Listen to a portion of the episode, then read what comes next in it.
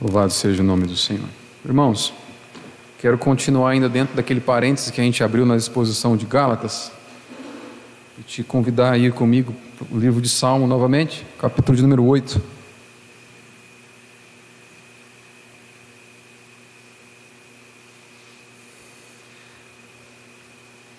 Essa série de sermões que eu tenho pensado aqui, é, dentro desse parênteses aí da nossa exposição aos Gálatas, eu em casa lá coloquei o nome de sermões de pandemia ou sermões da pandemia, porque eu acho que a gente precisa revisitar alguns princípios da Escritura nesses dias em que a igreja está experimentando momentos tão complicados. Salmo, capítulo de número 8.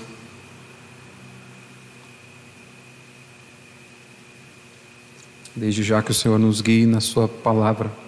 Estamos juntos? Salmos capítulo de 8, número 8, vou ler dos versos 1 até o 9. Fique atento, mantenha sua Bíblia aberta. Revisite ela continuamente durante a exposição, para que você tenha certeza que é Deus falando.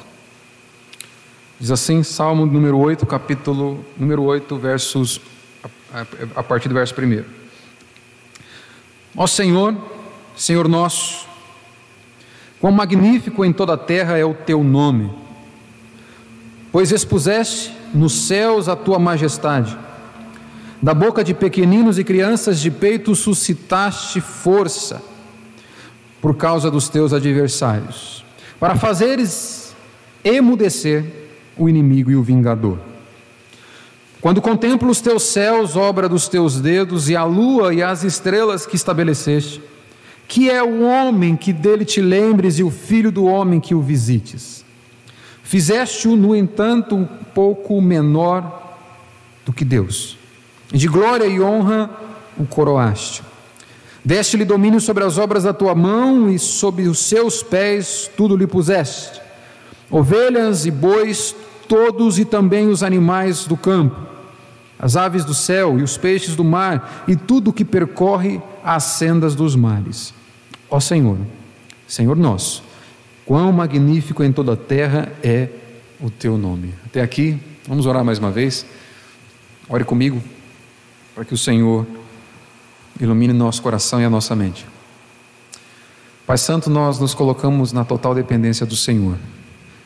Estamos diante de um texto riquíssimo que nos leva diante, ó Deus, de doutrinas maravilhosas.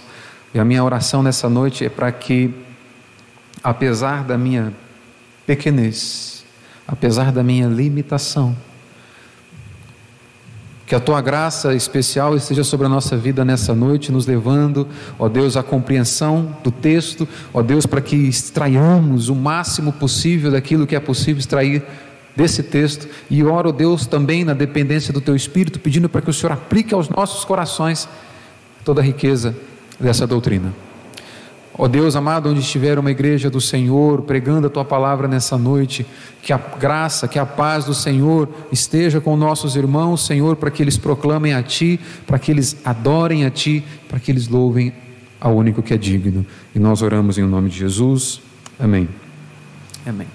Eu disse que a gente precisava revisitar alguns princípios, né, que às vezes, por conta da correria do dia a dia, às vezes por conta das dificuldades, das adversidades que a vida vai nos trazendo, a gente se esquece. A gente vai deixando esses princípios de lado. Hoje eu gostaria de pensar um pouquinho com os irmãos sobre o significado de louvor e adoração. Sobre o que significa dizer que o povo de Deus louva, que o povo de Deus adora a Deus. Adorar a Deus é quando nós o exaltamos pelos seus atributos, quando nós o exaltamos pelo que Ele é. É grandioso, Ele é o nosso Pai, Ele é nosso redentor, Ele é o nosso Salvador, Ele é o nosso mantenedor. Quando nós trazemos a memória, quando nós expressamos com o nosso coração quem Deus é, nós estamos adorando Deus. E louvar a Deus é quando nós expressamos essa glória, é quando nós o exaltamos por aquilo que Ele tem feito, por aquilo que Ele já fez, por aquilo que Ele faz e por aquilo que Ele vai fazer, crendo que Ele é fiel para cumprir todas as promessas que Ele nos fez. Louvar a Deus é exaltá-lo pelo que Ele tem feito, e é isso que eu quero pensar com os irmãos a partir desse texto do, do salmista Davi aqui. É importante que, com ou sem pandemia, você precisa viver o propósito para o qual você foi criado. Com ou sem pandemia, com ou sem ameaças é, externas a, a, a você, você precisa viver aquilo para o qual você foi criado para viver. É interessante quando a gente vê os coaches falando sobre isso, né? Os teólogos coaches ou os coaches que assumem púlpito para poder falar da parte de Deus, muitos vão geralmente associar a ideia de propósito, de realização de propósito, com a realização de todos os nossos planos. Se você estiver fazendo planos e alcançando todos os seus planos, se você estiver plenamente satisfeito na terra com aquilo que você alcança, você está cumprindo seu propósito. Então, para esses de pensamento humanista, que tem o homem no centro da sua visão de mundo, viver o propósito para o qual existimos é você cumprir com todos os seus objetivos. Se você estiver se realizando, você está cumprindo o seu propósito. Mas quando a gente olha para a Bíblia, a gente vê que os propósitos de Deus não estão relacionados a nós. Viver o, o, propósito para o qual existimos não é ser plenamente satisfeito com tudo aquilo que nós fazemos, é ser plenamente satisfeito em Deus. Não é viver todos os nossos planos, é viver o plano de Deus, é viver o propósito de Deus. Então, o propósito, viver de acordo com aquilo que você foi criado, viver para o que você foi criado, é viver para Deus, é satisfazer as expectativas de Deus, e não meramente as suas ou a minha. O cristão que entendeu as Escrituras entende que o propósito de sua existência não diz respeito a ele mesmo, diz respeito ao Senhor. Nunca foi sobre nós. A história do mundo, a história de Deus nunca foi sobre a sua vida, sempre foi sobre Ele, para a glória dele, para o engrandecimento dele, para que ele receba adoração. Sempre foi sobre Deus. O breve catecismo de Westminster, um dos símbolos de fé da igreja presbiteriana, responde aquela pergunta que é assim, a, a pergunta de um milhão, a pergunta que a humanidade faz ao longo das eras. Os filósofos, ao longo de toda a história, eles se empenharam para responder essa pergunta. E a Bíblia responde de uma forma muito breve e clara. O breve catecismo de Westminster, a primeira pergunta dele é a seguinte: Qual é o fim principal do homem? Ou seja, para que, que você serve? Para que você existe? Ou por que você existe ao invés de não existir? É, os homens buscaram responder essa pergunta e têm buscado até hoje. O que, que estamos fazendo aqui? De onde vimos? Para onde vou? Quem eu sou? A Bíblia nos mostra, e através desse catecismo a gente pode responder a pergunta da seguinte forma: o fim principal, ou seja, o motivo pelo qual você existe, o, o fim principal do homem é glorificar a Deus. É glorificar a Deus e desfrutar dele para sempre. A Bíblia nos mostra que você foi criado, você existe para a glória de Deus, para a realização dos planos de Deus, para crescer no conhecimento de Deus e não tão somente para realizar os seus sonhos. É os sonhos de Deus, que são muito maiores que os meus e os teus. Nós só começamos a viver o objetivo para o qual nós existimos quando nós nos deparamos com esse espanto de Deus, quando nós somos levados ao encantamento com o ser de Deus, quando nós louvamos a Deus. E é justamente esse o objetivo desse salmo aqui.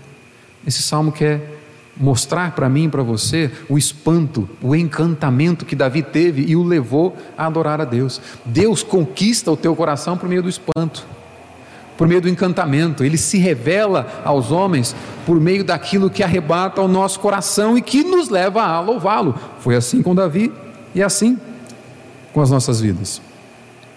Quando nós glorificamos a Deus de forma verdadeira, de forma honesta, nós estamos expressando aquilo que a nossa alma foi capaz de captar acerca de Deus. Por exemplo, quando quando uma, a, a, esposa faz aquele, aquele prato que ela sabe que o esposo gosta. Né? Ela sabe que a hora que ela colocar na mesa, o esposo vai olhar, vai louvar a Deus, vai, né? vai começar a engrandecer o Senhor, vai exaltar a esposa por causa daquele prato que ela fez. Quando ela traz, aí o marido prova, ele vai dizer: Meu amor, que incrível, perfeito, é isso. Ele está louvando a esposa. É assim que Deus conquista o louvor e a adoração dos homens. Basta olharmos para a criação, basta olharmos pelo simples fato teu coração está batendo, para você ter a convicção de que Ele tem sustentado a tua vida. E você olha para Ele e diz: Senhor, que incrível! Louvado seja o teu nome. Este salmo aqui, irmãos, vai nos apresentar algo interessante para a gente ver. De um lado, ele mostra a grandiosidade de Deus, a grandeza do ser de Deus, a glória de Deus, e de outro lado, ele mostra a pequenez do homem. O grandioso Deus, aquele que é louvado, e a pequenez do homem, aquele que louva. Tem um autor da, muito famoso aí na história da igreja, que foi talvez um dos que mais captou essa ideia aqui e escreveu. A gente está relendo o livro da Confissões de Agostinho lá no clube, no clube de leitura, e logo, primeiro parágrafo do livro do Agostinho, ele vai dizer o seguinte: Sois grande, Senhor, e infinitamente digno de ser louvado. É grande o vosso poder e incomensurável a vossa sabedoria. O homem, fragmentozinho da criação, quer louvar-vos. O homem que publica sua mortalidade arrastando o testemunho do pecado e a prova de que vós resistis aos soberbos.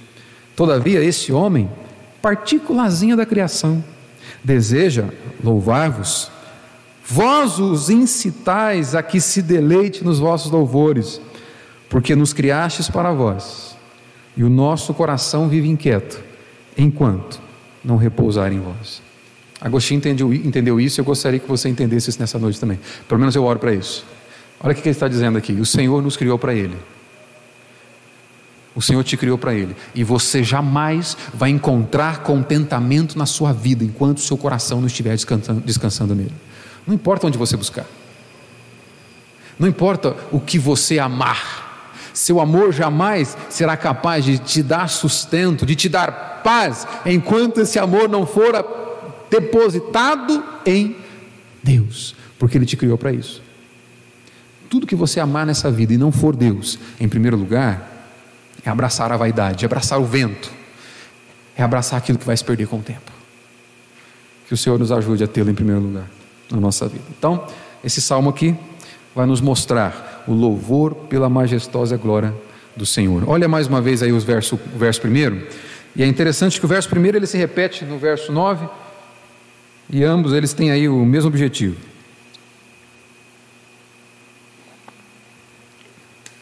O verso primeiro, Davi vai dizer assim: Ó Senhor, Senhor nosso, quão magnífico em toda a terra é o teu nome.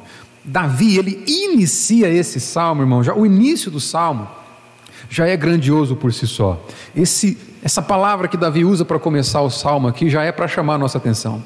Esse o Senhor aí na tua Bíblia, certamente vai estar tudo em letra maiúscula. A primeira palavra aí, o Senhor, certamente está toda em letra maiúscula. O Senhor, Senhor nosso. Aí a outra palavra Senhor é, começa com letra maiúscula e depois letra minúscula aqui. Esse nome todo em letra maiúscula é o nome pactual de Deus no Antigo Testamento. Em hebraico é o Yahweh, aquele, conforme, aquele com que Deus se revelou para Moisés, dizendo: Eu sou o que sou. Esse nome aqui é o nome próprio de Deus, é o nome que Deus escolheu para se dar, não é um título. O segundo aqui, Senhor, que pode ser traduzido por dono, esse é um título de Deus. Mas o primeiro Senhor é que é o nome dele. É o nome que Deus dá a si mesmo e entrega para o seu povo. É o nome pactual de Deus. Quando Deus entrega esse nome para Israel, Ele está dizendo: Vocês são meus. E o que representa isso é que vocês têm o meu nome. Esse eu sou aqui representa tudo aquilo que Deus é. Incapaz, nós somos incapazes de, mencionar, de mensurar, somos incapazes de compreender na totalidade. Ele é o grande eu sou. Por isso que ele diz para Moisés: Eu sou o que sou. É assim que ele se revela para o seu povo. O nome que Deus usou para entregar, para se entregar para ele, não é um título. Por exemplo, pastor é o título, Osmar é o nome. Senhor, dono do povo, é o título de Deus. E Avé é o nome de Deus. E por que, que isso é glorioso, irmãos? Entenda uma coisa: não são todas as nações do mundo que têm isso. Não são todas as pessoas da terra que têm esse nome. É por isso que em 2 Crônicas, capítulo 7, verso 14, o Senhor vai dizer: Se o meu povo, Ele tem um povo que é dele em particular, por isso que ele vai dizer: se o meu povo, que se chama pelo meu nome, aqueles que têm o meu nome, aqueles que fazem parte da minha aliança, aqueles que pertencem a mim, se eles me buscarem. O, a expressão de louvor que Davi vai fazer aqui só cabe para povo de Deus. Olha só, já adiantando algumas coisas que a gente vai ver aqui. Só tem prazer no louvor. Só tem prazer na adoração, na adoração, só tem prazer num momento como esse, onde nós nos reunimos para cultuar a Deus, aqueles que fazem parte do povo de Deus, porque foi dado a eles esse desejo, pelo próprio Senhor. E quando Davi diz aqui, olha só no verso 1: Quão magnífico em toda a terra é o teu nome, Davi nos mostra que contemplar essa beleza da criação é contemplar a majestade do próprio Deus. E Paulo vai fazer coro com Davi. Paulo vai, vai ressaltar essa afirmação de Davi lá em Romanos capítulo 1, verso 20, quando ele diz assim: Porque os atributos invisíveis de Deus, assim como seu eterno poder, como também sua própria divindade, claramente se reconhecem desde o princípio do mundo, sendo percebidos por meio das coisas que foram criadas. O poder de Deus, a divindade de Deus. Deus deixa o seu DNA esparramado na criação, para que você contemple e o adore.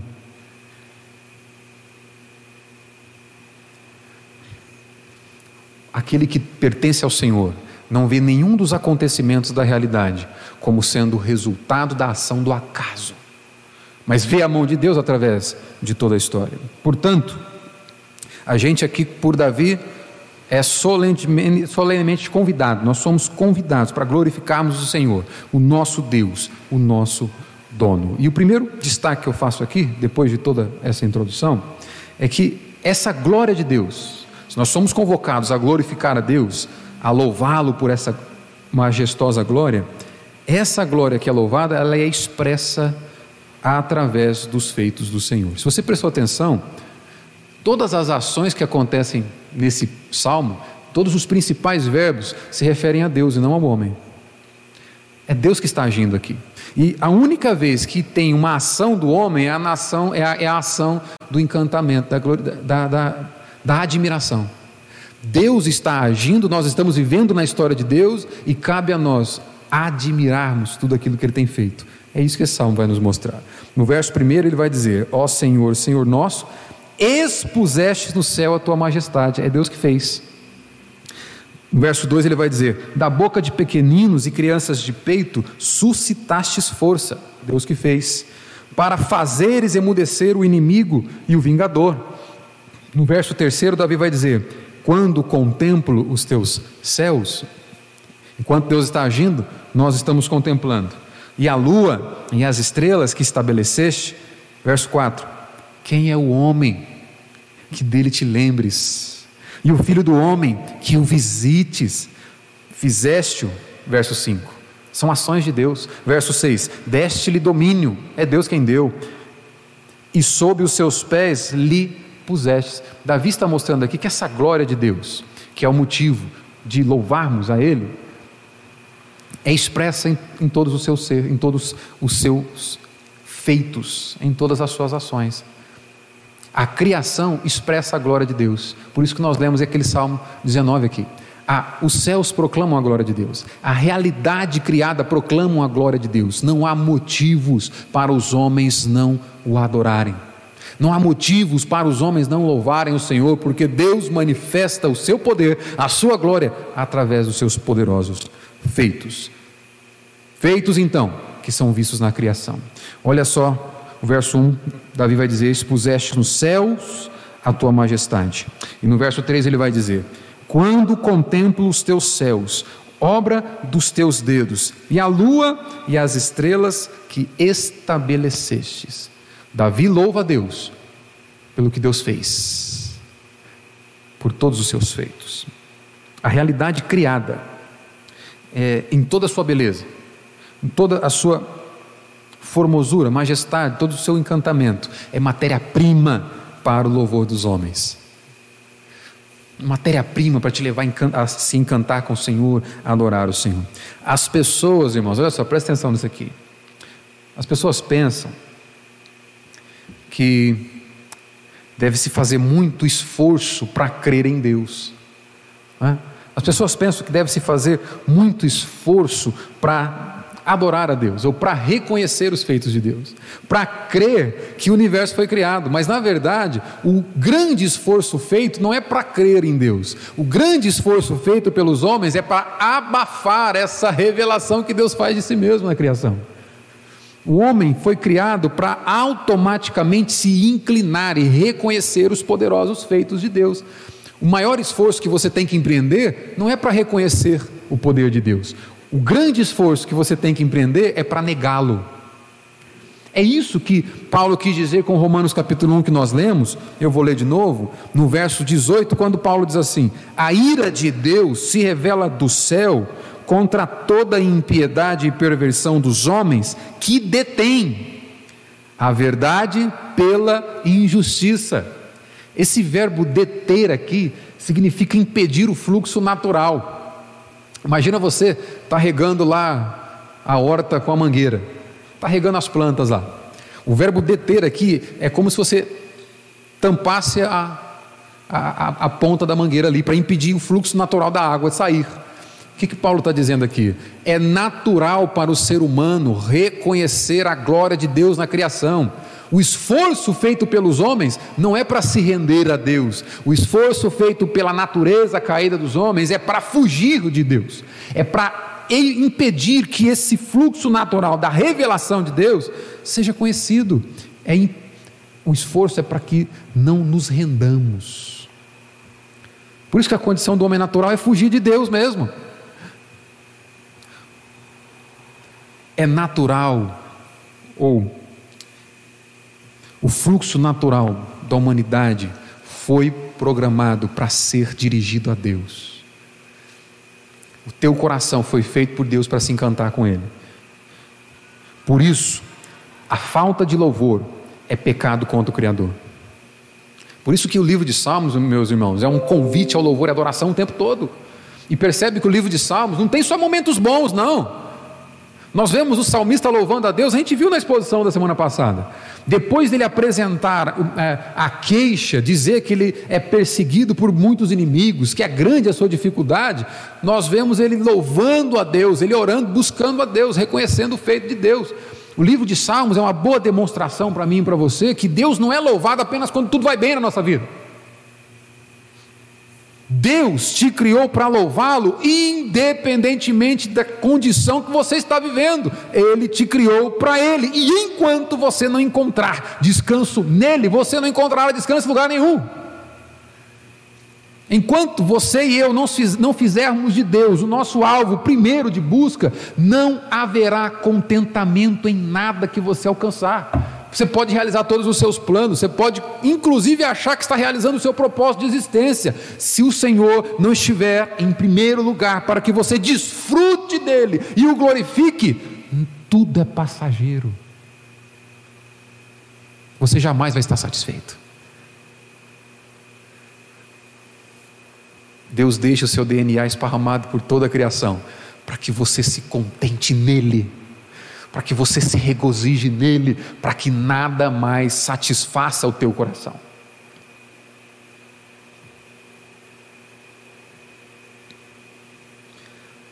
A falta da contemplação, a falta do encantamento, a falta do louvor, é uma prova que nós estamos com o nosso coração desalinhado de Deus se não há louvor, se não há adoração, se não há alegria no culto de adoração, é uma evidência de que nós estamos desalinhados do nosso coração com Deus. É justamente por isso que Deus estabeleceu o culto. Irmãos, esse lugar, por que, que nós oramos tanto para que Deus providencie meios para que a gente esteja reunidos? Esse momento que está acontecendo aqui não é apenas o cumprimento de um ritual. Esse momento aqui é o que Deus estabeleceu para recalibrar o teu coração, se alinhando com Ele. Porque durante a semana, muitas são as propostas para que você se desalinhe. Deus está aqui, mas muitas são as propostas para que você tenha outros ídolos, outros deuses no lugar de Deus no seu coração. E o culto serve para que Deus te recalibre na rota, o culto serve para que Deus te realinhe com Ele, com o bem mais precioso que tem para ser usufruído, Ele mesmo. Para isso que serve o culto. Agostinho também disse nas Confissões algo que nos ensina bastante com isso aqui. Ele diz assim: Mas ai dos que se calam acerca de vós, porque, embora falem muito, serão mudos. o que significa isso? Ou seja, irmãos, a ausência de louvor e adoração é uma séria evidência da ausência de regeneração, da ausência de novo nascimento. Crente convertido de verdade ama louvar e adorar, essa é a ideia, pronto, falei. Quando não há louvor, quando não há adoração, Deus nos dá um sério, uma séria ferramenta para nós identificarmos se um dia nos convertemos de verdade. Ou, se nos convertemos, quantos entulhos entraram no coração no lugar de Deus, colocando-se como ídolos e são adorados na nossa vida.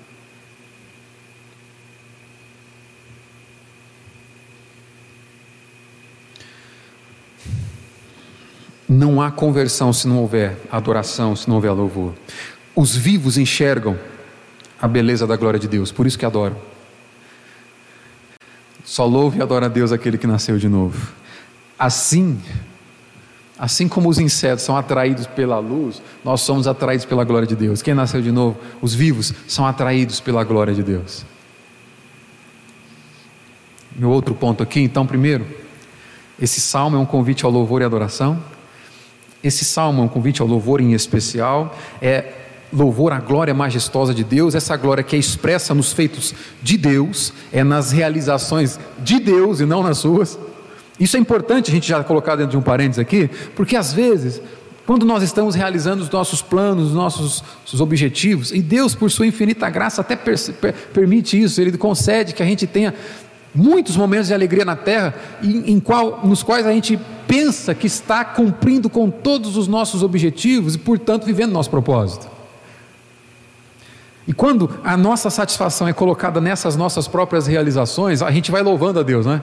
Senhor, obrigado porque eu consegui uma promoção no trabalho. Senhor, obrigado porque eu conheci um novo consegui um novo trabalho. Senhor, obrigado porque está tudo indo tão bem na minha vida. Estou tendo grandes conquistas. Obrigado porque eu estou crescendo. Senhor, obrigado. Amanhã cai.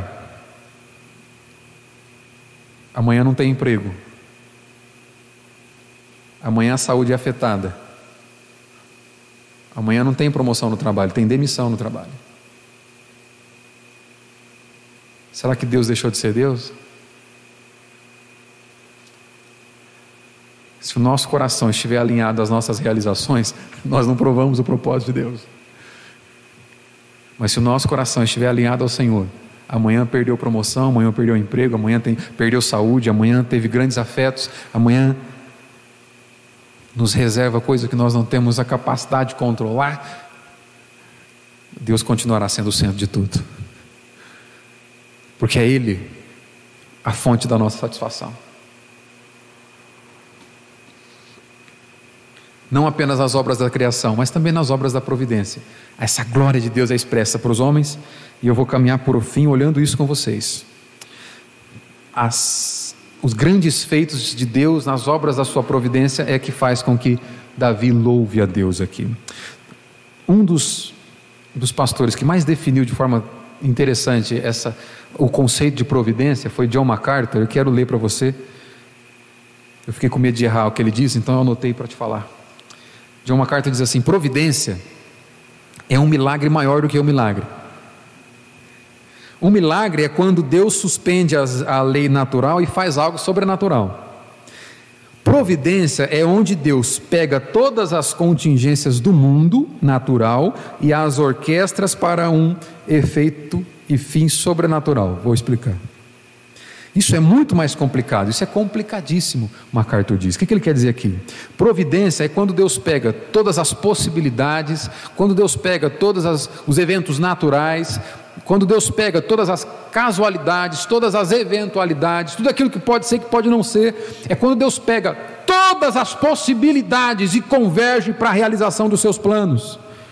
Providência é Deus regendo a história da humanidade através de tudo o que acontece.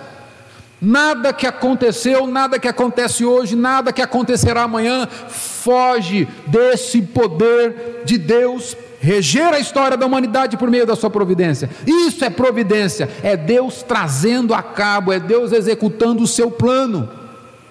Ainda que seja através de coisas que para nós fuja a nossa compreensão e seja não tão bom para nós. A providência de Deus tem momentos doces.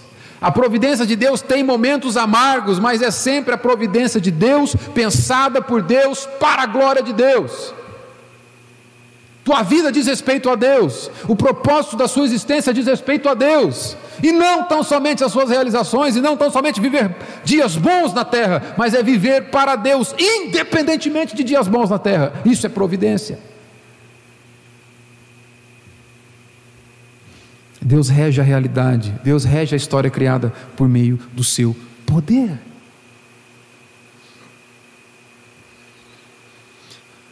Esses últimos versos que eu vou ler aqui, Davi, Davi nos mostra um contraste muito interessante, que nos ensina muita coisa. De um lado, a grandiosidade de Deus, de outro lado, a pequenez dos homens. Deus escolhe, é isso que esse salmo vai nos mostrar também. Deus escolhe coisas frágeis do mundo para cumprir os seus propósitos soberanos. Olha só o verso 2: Da boca de pequeninos e criatura de peito suscitaste força, por causa dos teus adversários, para fazeres emudecer o inimigo e o vingador. Esse salmo nos mostra que Deus usa coisas pequenas, coisas frágeis, para cumprir os seus propósitos. Deus não precisa de homens poderosos, a força vem dele. Deus não precisa de homens muito capacitados. A força e a capacitação vem dele. Deus não precisa de grandes homens para realizar os seus planos. Não, guarda isso. A gente tem uma mania tremenda de idolatrar os homens. Não existem grandes homens de Deus. Todos são pequenos homens de um Deus grande. Já há quem disse isso. Ai daquele que confia no braço de carne. Por ser Deus soberano, governador do universo, ele é capaz de realizar os seus planos usando o menor dos vasos. Por isso a figura aqui de Deus usando crianças, suscitando, estabelecendo força a partir de crianças, dos seus pequenos. Ele é autor e consumador da sua própria vontade dependente ou independentemente da capacidade humana, essa capacidade vem de Deus e Deus cumpre com toda a sua vontade através dela. Deixa que eu leio Isaías capítulo 46, no verso 9, veja só o que Deus diz: Lembrai-vos das coisas passadas da antiguidade, que eu sou Deus, e não há outro, eu sou Deus e não há outro semelhante a mim que desde o princípio anuncio o que há de acontecer e desde a antiguidade as coisas que ainda não sucederam. Que digo? Meu conselho ficará de pé, farei toda minha vontade. Deus está dizendo aqui, meu irmão e minha irmã, a história não é resultado do acaso. A sua experiência de vida não é resultado do acaso, a história não é resultado de forças cegas, a história é resultado da ação soberana de um Deus que é comprometido com a sua glória e que é gracioso no cuidado com o seu povo e ele cumpre com todos os seus planos. A história é resultado da mão de Deus. Deus usa coisas frágeis para realizar seus planos. Uma ilustração você vai entender. Lembra lá das aulas de educação física? Tinha que fazer os timinhos, aí tinha que escolher. Vamos supor que você vai escolher times, você vai montar o teu time. Você começa pelos bons ou pelos ruins?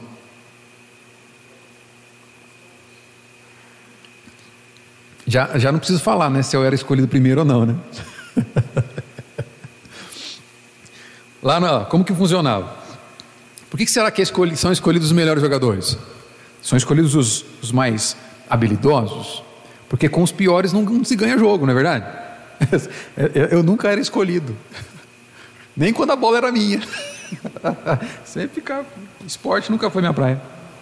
Por que, que nós sempre escolhemos os melhores, os mais habilidosos, porque o objetivo é a vitória. E essa revela a nossa incapacidade de conseguir vitórias com coisas frágeis. Nós precisamos do melhor e nós vemos o mundo dessa forma. Deus não.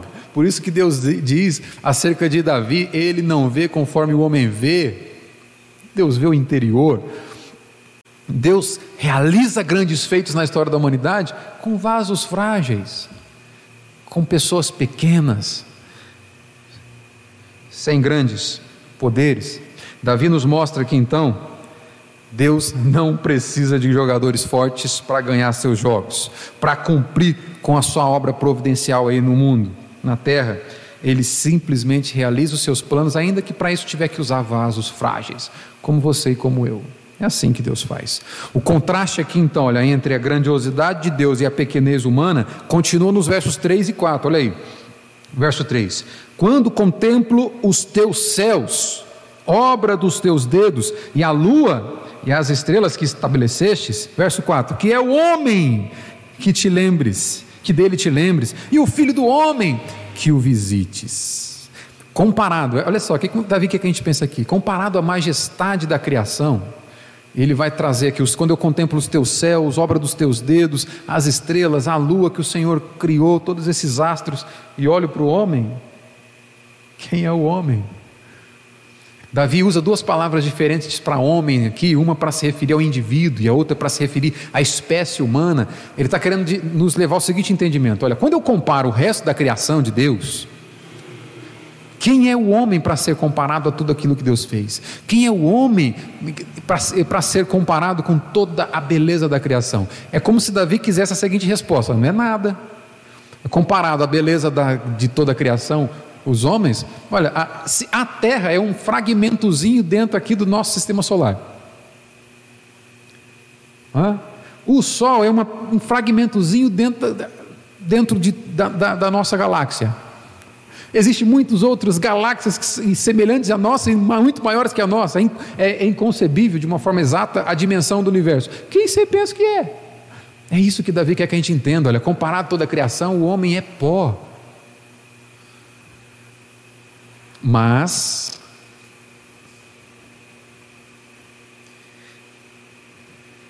justamente esse entendimento que espanta Davi. Apesar do homem ser pó, como que pode seres tão pequenos como você e eu ocuparem a mente de Deus.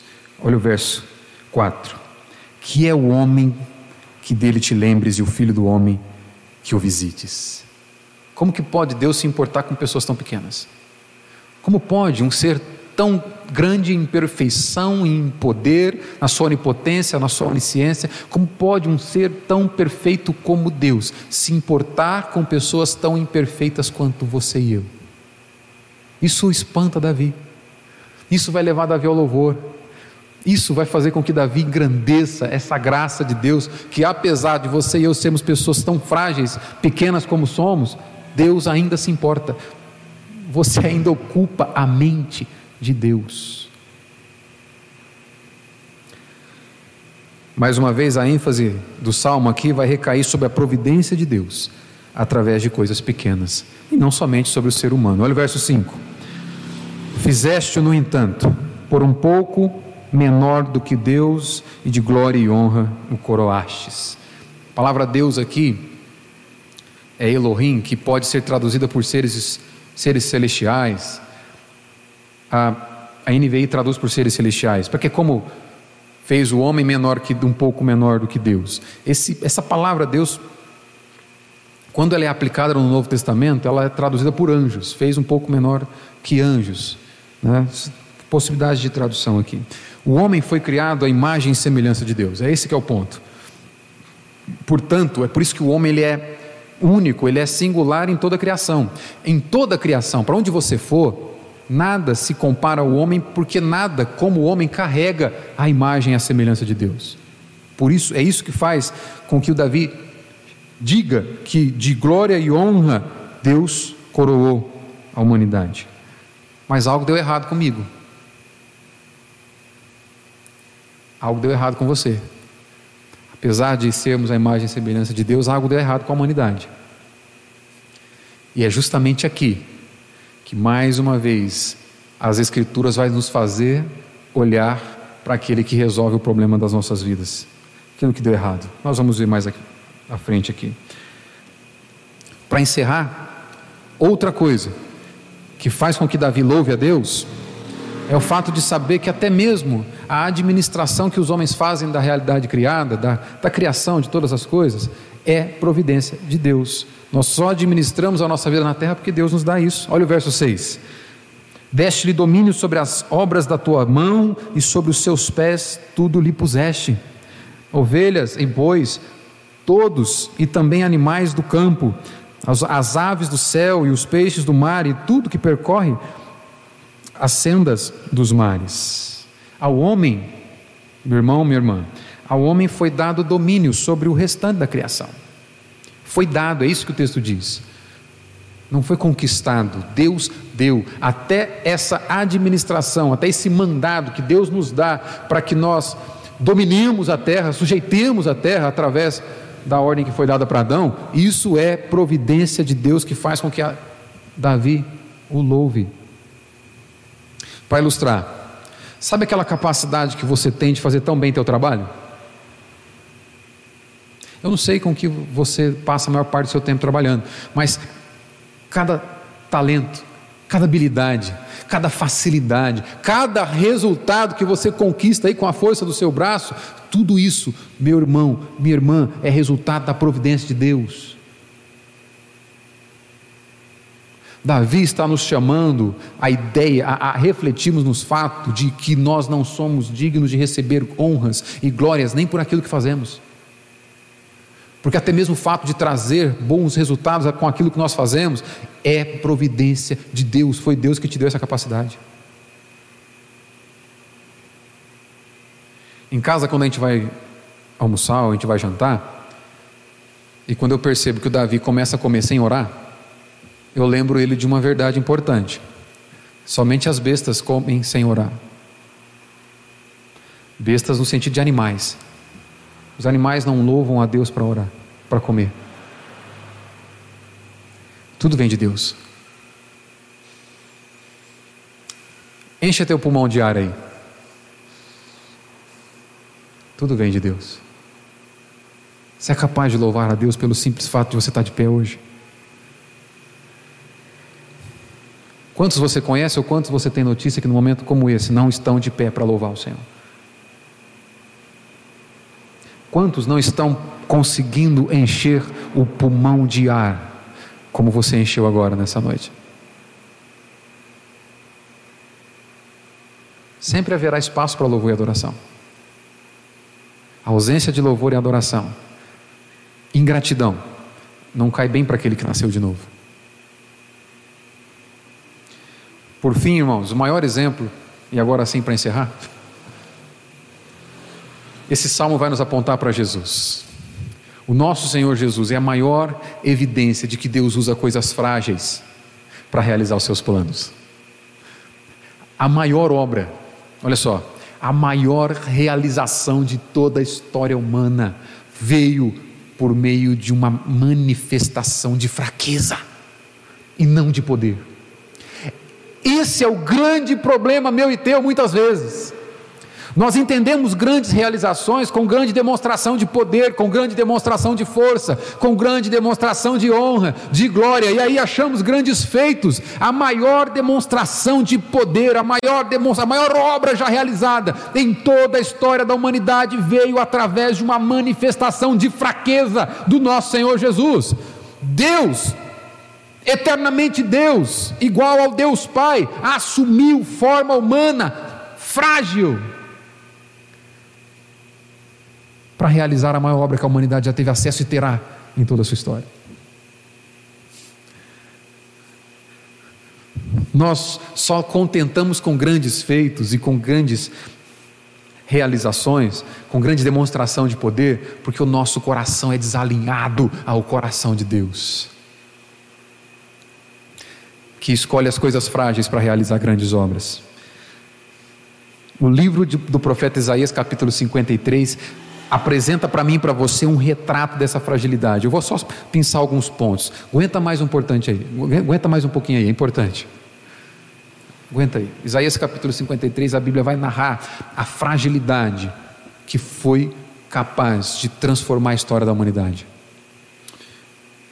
Não tinha aparência nem formosura. Olhámo-lo, mas nenhuma beleza havia que nos agradasse. Era desprezado e o mais rejeitado entre os homens. Homem de dores e que sabe o que é padecer. E como um de quem os homens escondem o rosto, era desprezado, e dele não fizemos caso. Certamente ele tomou sobre si as nossas enfermidades e as nossas dores levou sobre si. E nós o reputávamos por aflito, ferido de Deus e oprimido. Mas ele foi traspassado pelas nossas transgressões e moído pelas nossas iniquidades. O castigo que nos traz a paz estava sobre ele, pelas suas pisaduras fomos sarados. O Senhor fez cair sobre ele a iniquidade de nós todos. Ele foi oprimido, ele foi humilhado, mas não abriu a boca. Como um cordeiro foi levado ao matadouro, e como ovelha muda perante os seus tosqueadores, não abriu a boca. Fragilidade, fraqueza. Foi cortado da terra dos viventes, por causa da transgressão do meu povo. Foi ele ferido. Todavia, ao Senhor agradou moê-lo, fazendo-o enfermar. Quando der ele a sua alma como oferta pelo pecado, verá a sua posteridade e prolongará os seus dias. E a vontade do Senhor prosperará nas suas mãos. Deus cumprirá o seu plano estabelecido desde antes da fundação do mundo, através dessa manifestação de fraqueza. Deus realizará o plano de redenção, Ele vai executar aquele plano que começou, aquele plano que foi concebido antes mesmo da história da humanidade começar. Aquele plano será executado, será levado a cabo, será mantido por uma expressão de fragilidade. Ele verá o fruto do penoso trabalho de sua alma e ficará satisfeito. O meu servo, justo, com o seu conhecimento justificará muitos, porque a iniquidades deles levará sobre si, por isso eu lhe darei muitos como a sua parte, e com os poderosos repartirá ele o despojo.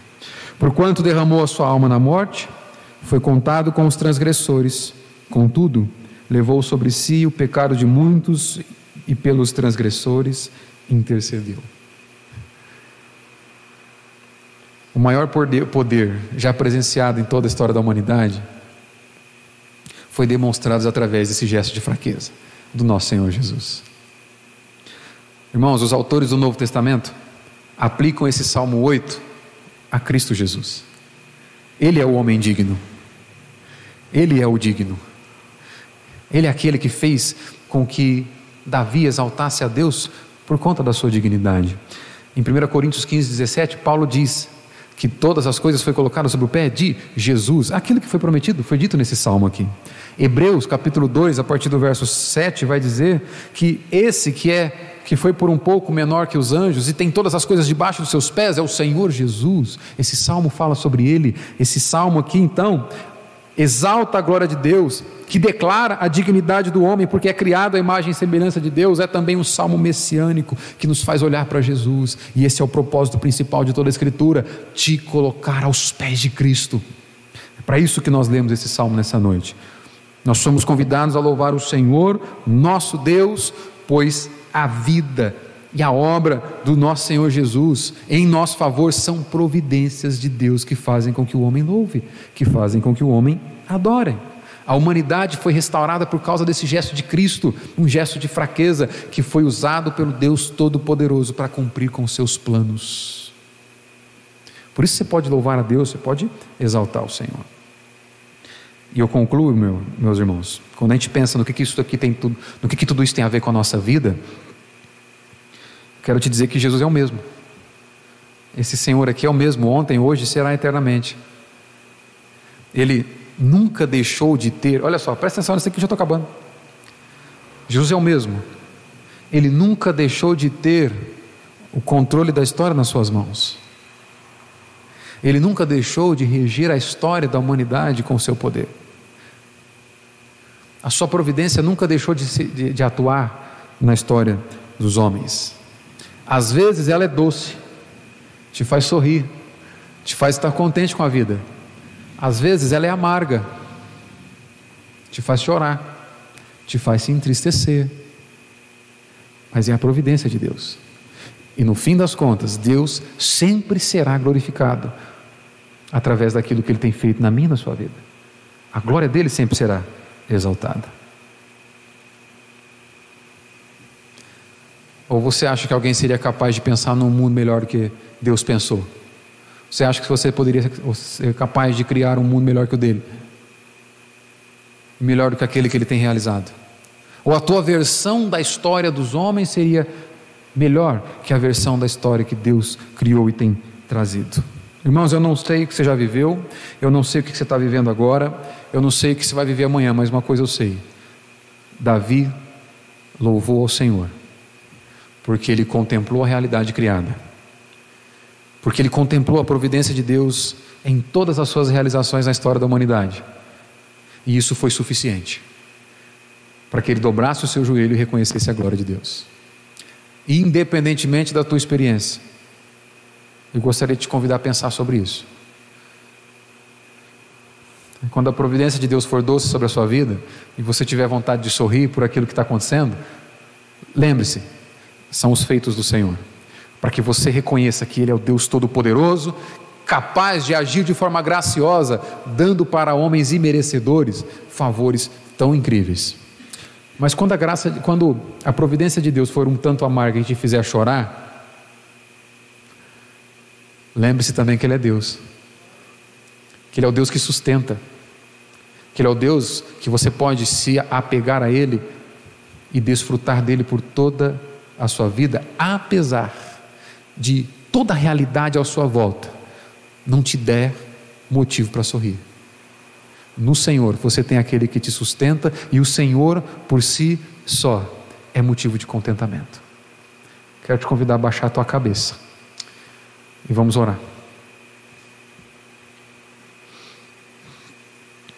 Pai Santo, mais uma vez te bendizemos e louvamos o teu nome por conta